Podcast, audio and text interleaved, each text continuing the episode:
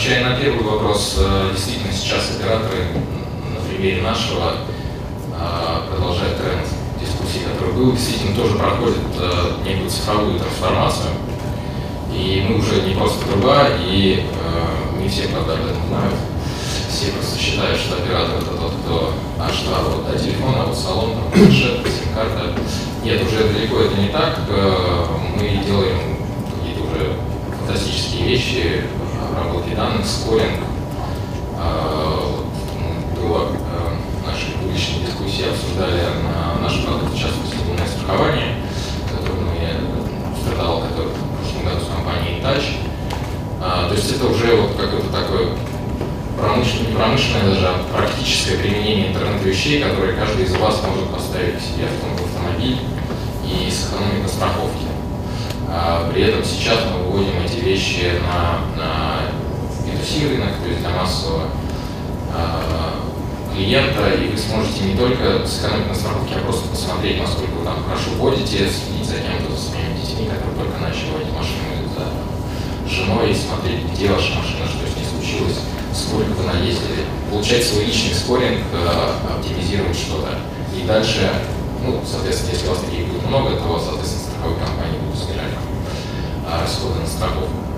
Вот такое простое, практичное применение, которое, наверное, таких вещей не хватает сейчас, чтобы интернет вещей пошел, скажем так, в массы.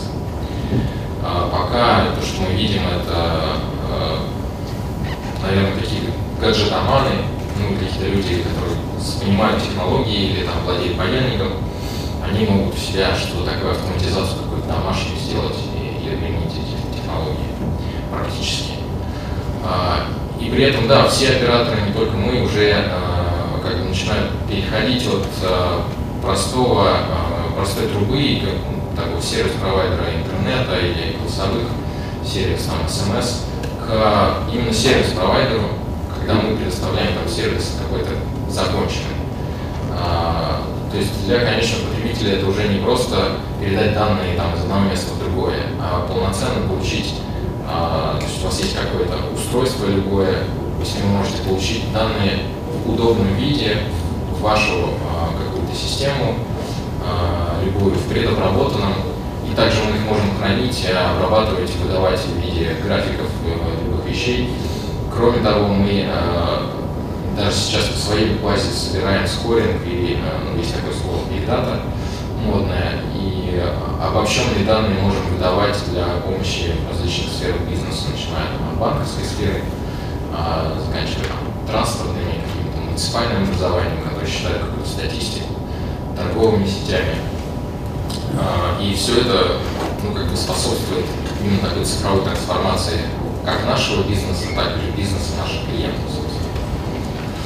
Что касается сетей и готовности их, э, мне кажется, сейчас связь очень хорошо развивается, да, там, кризис, не кризис, назовем это так, немножко всем подрезает крылья, но, тем не менее, активно очень развивается э, это направление, интернет вещей – это последний тренд.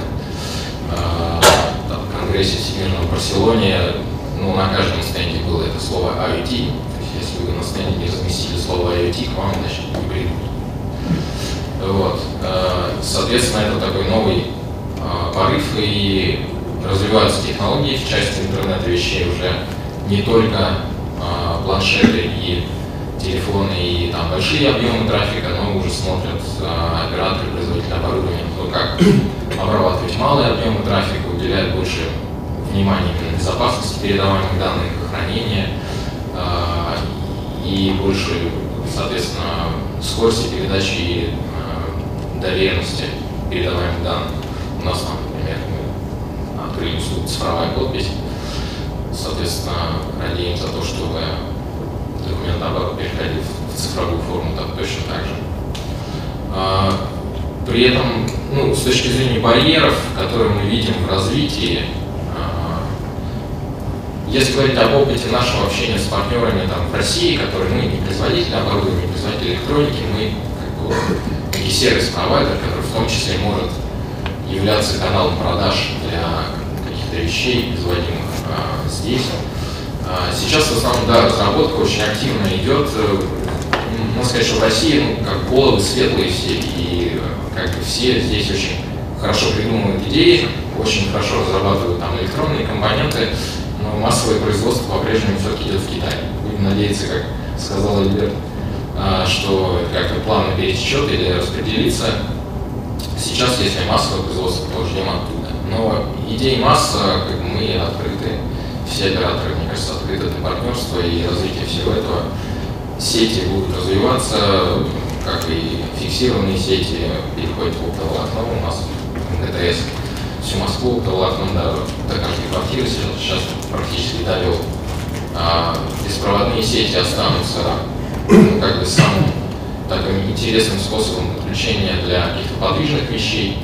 Также они развиваются в сторону интернет-вещей, будут э, более дешевыми, и деньги здесь уже будут не в э, передаче данных, а именно в сервисе там end-to-end, то есть в каком-то в передаче, скажем так, полезной информации. То есть мы взяли откуда-то, передали уже обработанную информацию, которая уже что-то дает говоря, когда видите не какие-то цифры, а уже какой-то график или какой-то вывод под этим графиком, который вам говорит о том, полезен ли ваш бизнес был там за эту неделю.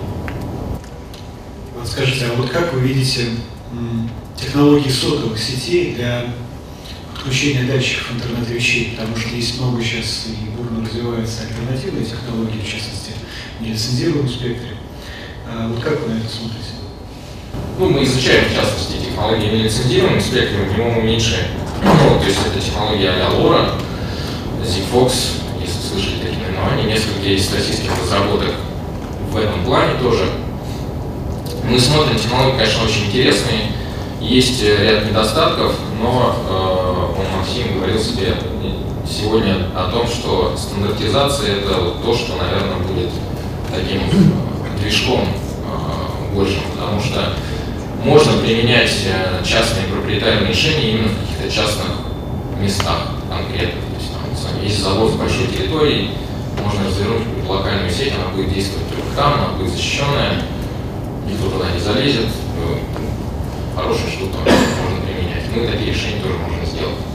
Но если говорить о каком-то глобальном массовом рынке, то, э, ну, наверное, производители какие те же, не знаю, Samsung, там, э, которые будут там, в дальнейшем производить массу IoT вещей, подключаем в сеть по различным технологиям, наверное, им будет интересно иметь один стандарт какой-то, который, который они засунут в свой чип, и этот чип будет вставлен там, в холодильник, стиральную машину, утюг, там, чтобы у нас еще были дома умного, а, и, соответственно, по этой технологии он а, пойдет. С точки зрения сотовых сетей есть э, сейчас разработки, которые называются NB LTE или NB IoT, да, это те вещи, которые в длину будет принят стандарт э, GSMA, э, на который мы больше возлагаем надежды. Э, с точки зрения других в нелицензионном спектре есть ну, нюансы такие, что если таких операторов появится много, то этот спектр не заполнит, и, соответственно, будут мешать друг другу, и помимо защищенность, как, которую сейчас технология представляет, уже не так эффективна. Плюс, эм, как бы, те игроки, которые есть сейчас, они не из э, связной такой отрасли, они немного, может быть, не понимают там, всех нюансов. Вот у нас государство сейчас на это обратит внимание скажет, давайте СОРМ делать. И что будут делать эти игроки, соответственно, непонятно. А если вы развернете на, на этих вещах, соответственно, сеть, то ну, ребята этих закроют. Поэтому мы все-таки верим в стандартизацию больше, э, то есть и в такие, такие стандарты общепринятые и индустриальной, частности, связи. Еще не могу не спросить. Как известно, большая часть э, устройств МТМ, подключенных через сотовые сети в России, это устройства, работающие через сеть 2G. А, и, ну, скажем, есть такое мнение, что это не очень хорошая технология для подключения устройств интернет вещей. А, вот э, как вы видите эту проблему? Вообще является ли это проблемой? И если является, то, может быть, МТС думает как-то над ее решением? Ну, хороший, нехороший, это как бы исторически. Да. Она существует, хороша она тем, что она достаточно дешевая. и исторически есть много, очень большое количество устройств, сейчас большинство, включенные в 2G, поэтому мы там, наши там, некоторые партнеры зарубежные, они тоже были идеи насчет того, давайте все эти дважи закроем и всех переведем как-нибудь. Но это как-нибудь переведем, это, ну, так надо понимать, что это миллионы устройств, которые работают с этажей, и ну, так же, как у вас ваш вопрос про счетчики, то есть кто-то должен за это заплатить. Соответственно, пока это большинство не перейдет в меньшинство, мы все эти положения не закроем.